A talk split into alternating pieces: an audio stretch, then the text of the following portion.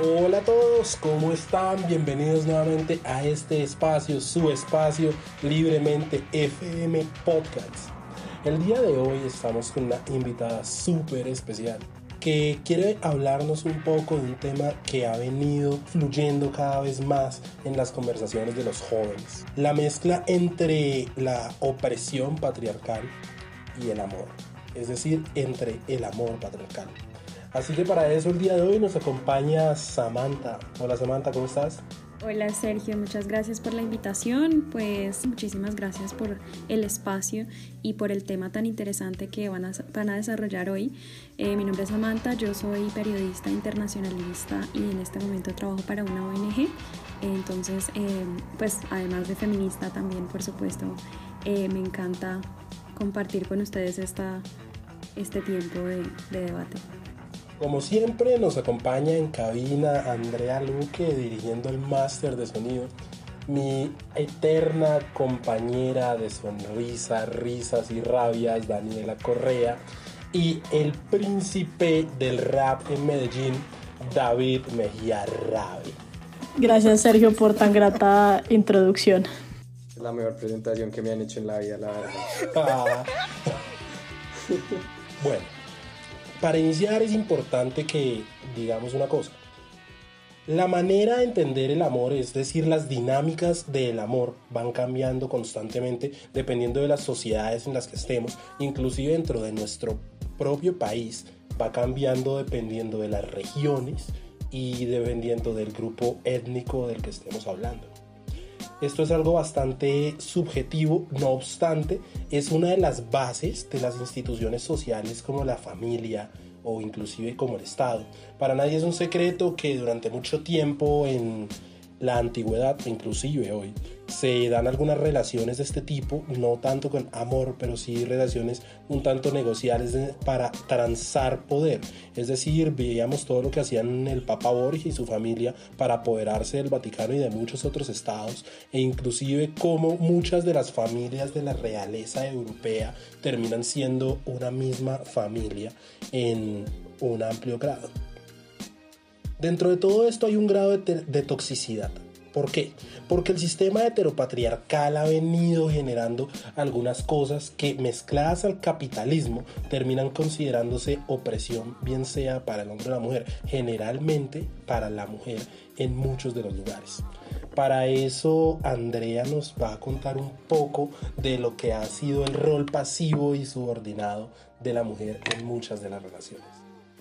Bueno, pues digamos que ahí em,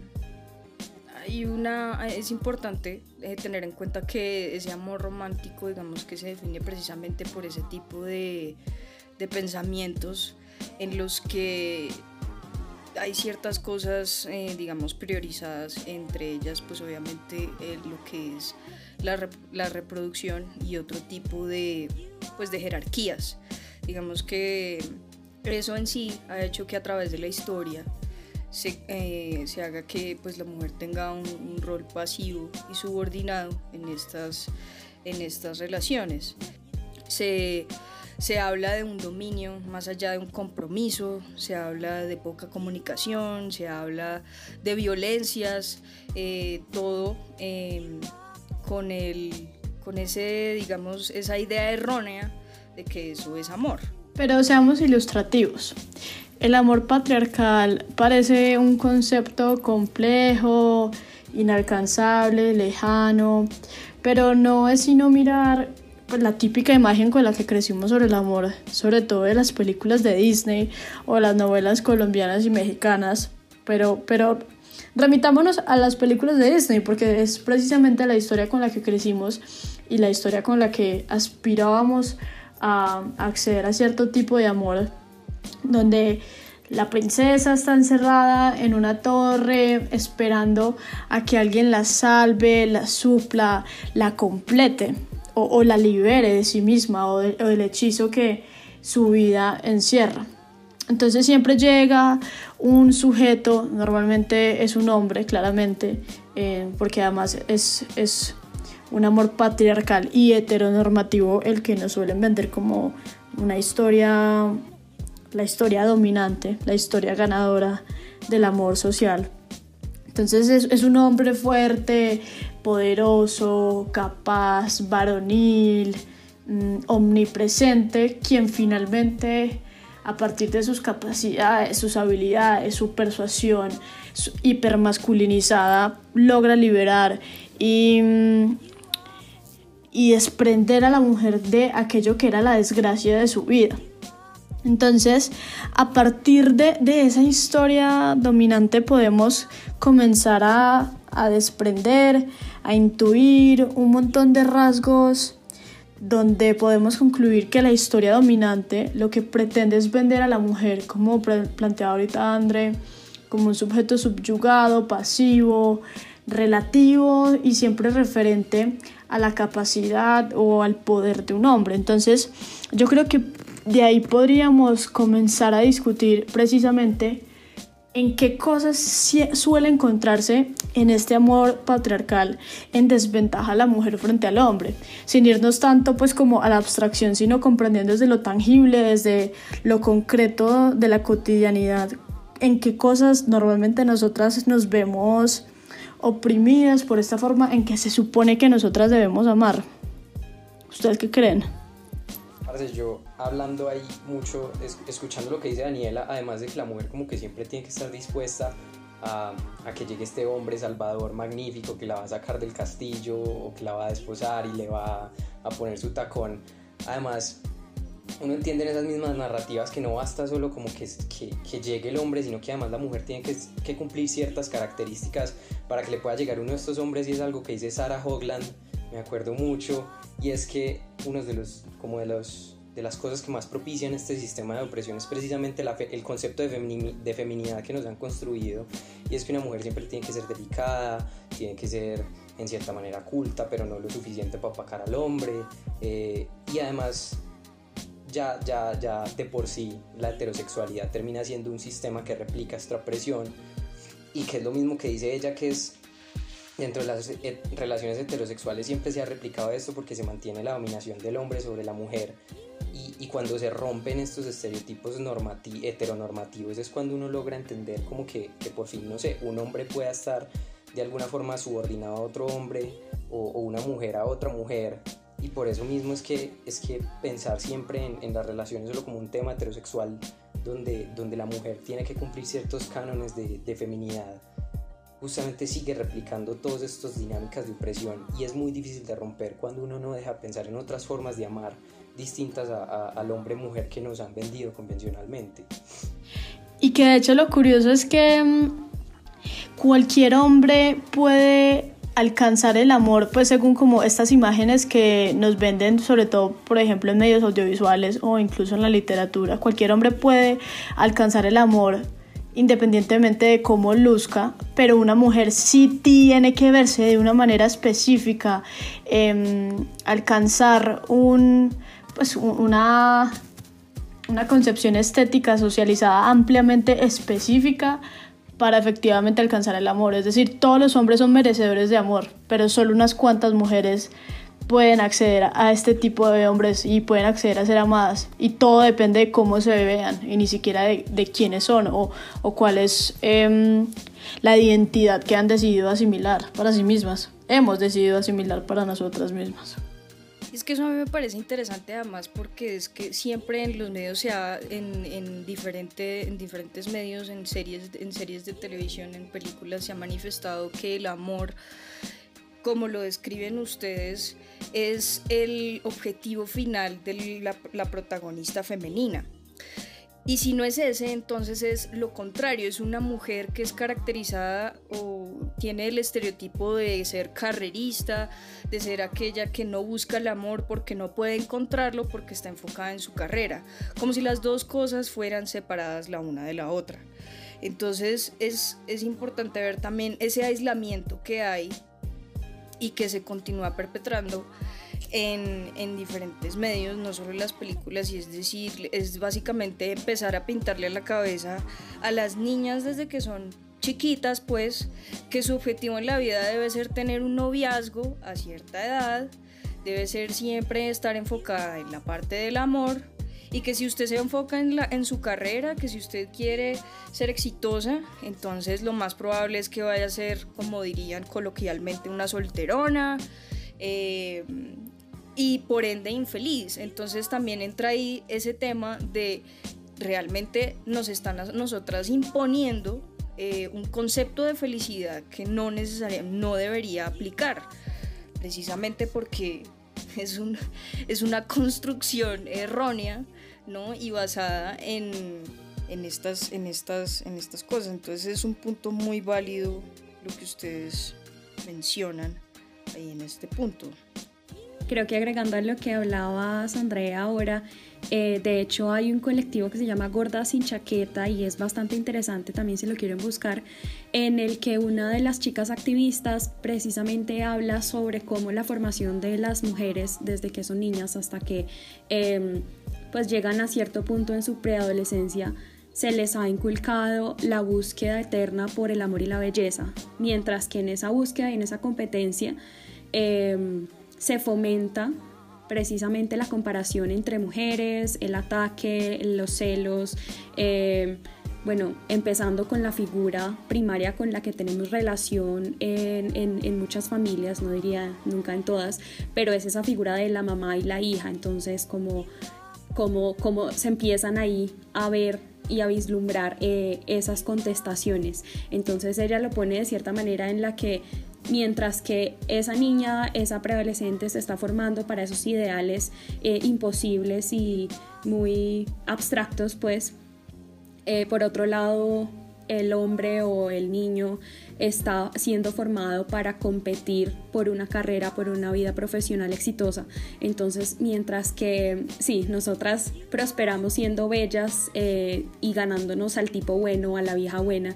eh, ellos, y, tampoco quiero generalizar acá, pero se les ha inculcado eh, empezar a, hacer demostraciones de sus adquisiciones profesionales o materiales. Entonces, en el momento en que volteamos a ver cómo de dónde viene eso, eh, es mucho más atrás y se remonta precisamente a esos eh, círculos repetitivos transgeneracionales que hay eh, en lo que digamos que transmiten nuestras abuelas a nuestras madres, a nuestras eh, tías, a nuestros tíos y, y, se repite. Entonces está siempre muy marcada también y se deriva de ese fenómeno la figura ausente del padre. Entonces digamos que en esa contestación entre madre e hija, en una, en una estoy hablando de una, de una familia en este caso, digamos heteronormada,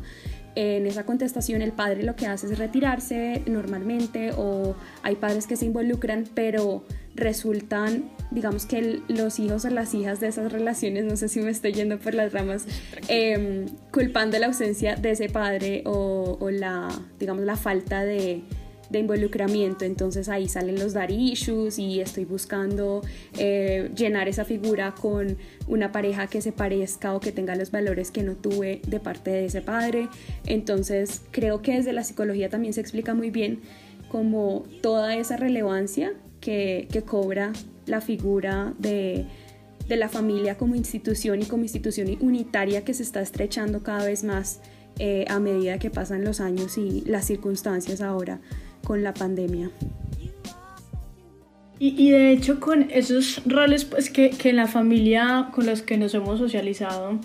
y crecido y, y además pues permanentemente replicamos, mm, la mujer siempre es aquella hecha para amar y para cuidar del otro. Entonces también se ve como incluso entre la misma institución familiar, pues uno, estamos al parecer predestinadas a la reproducción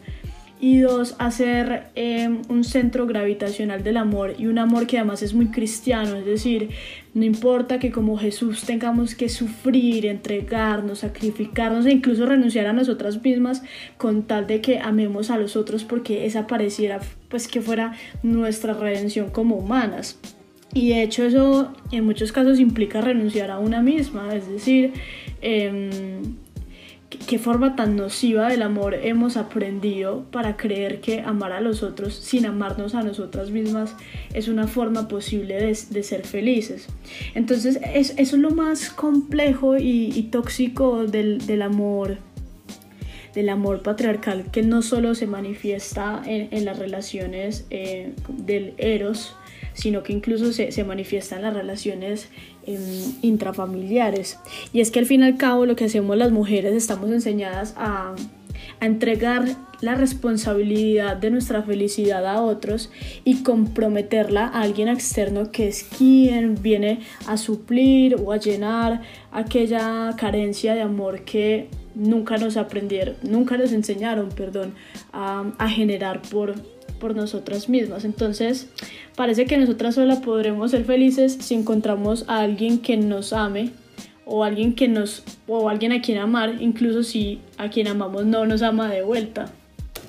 Sí, no, o sea, eso, eso es totalmente cierto y yo vuelvo también, o sea, no solamente eso, sino que a veces es hasta paradójico entender que siempre hay un, un alejamiento por parte de la figura, de la figura, digamos, paterna, pero que a su vez existe una posesividad frente a la misma persona, o sea, frente a la misma mujer. Y entonces, que de no ser así, o sea, la mujer pierde entonces sus libertades, las pierde y cuando las reclama, le dan en la jeta. Entonces, eh, entonces también es, es, una, es, una, es una contradicción eterna y lo que termina siendo en los roles en generaciones anteriores es como, ay no, pero dele otra oportunidad, no, él es buena persona, y ajá, y pues no, entonces... Que él va a cambiar. Él va a cambiar. O le hace eso porque la quiere. Entonces, todas esas expresiones Claro, todas esas expresiones hacen que cada vez se, se deshumanice más a las mujeres dentro de las relaciones amorosas. Sí, y, y, muy nocivo además, porque como las normas de este romanticismo patriarcal admiten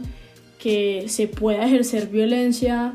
mm, justificándose en, en, en lo pasional del amor, y pues lo cual ha derivado en un montón de feminicidios pues donde esta violencia es únicamente ejercida, bueno únicamente no, también hay violencia por parte de mujeres hacia hombres, pero claramente las cifras no son las mismas y pues no se puede comparar de manera horizontal este, estos dos tipos de casos, entonces pues la mayoría de los feminicidios son eso, son crímenes pasionales que radican en los celos o en la desobediencia o la supuesta superioridad de los hombres, pues que en realidad sí suele haber una superioridad porque hay, hay, relaciones verticales donde pues las, las, relaciones finalmente están basadas en la necesidad y no en la libertad y pues por eso muchas mujeres terminamos siendo víctimas de nuestro propio invento, de nuestra historia de amor, donde supuestamente había complementariedad, pero pues la complementariedad no hace otra cosa que amenazarnos de muerte, eh, pegarnos, maltratarnos. Entonces la pregunta es si el amor patriarcal, como lo vendieron, este amor romántico, es realmente complementariedad o es nuestro destino prescrito a la infelicidad. Bueno, y con esta interrogante damos fin a la primera parte de este gran capítulo sobre el amor patriarcal. En la segunda parte tendremos una expansión, unas respuestas, posibles respuestas a este interrogante. Hablaremos de otros temas, de los celos, de la posesividad y contaremos también eh, historias, ¿no? Que se acercan, que van desde la valentía hasta, hasta lo trágico. Em, en, nuestro próximo, en nuestra próxima parte del amor patriarcal. No se les olvide seguirnos en nuestras redes como arroba libremente.fm y cuéntenos qué opinan de este, de este tema en particular, qué opinan de esta interrogante con la que cerramos esta primera parte. Tampoco se les olvide entrar a nuestra página web www.librementefm.com donde cada vez más tenemos contenido Em, exclusivo e interesantísimo para todos ustedes, que va desde columnas hasta ilustraciones, hasta fotografía, bueno, todo lo que ustedes se quieran imaginar. Y sin nada más que decir, chao, los veré en el siguiente episodio.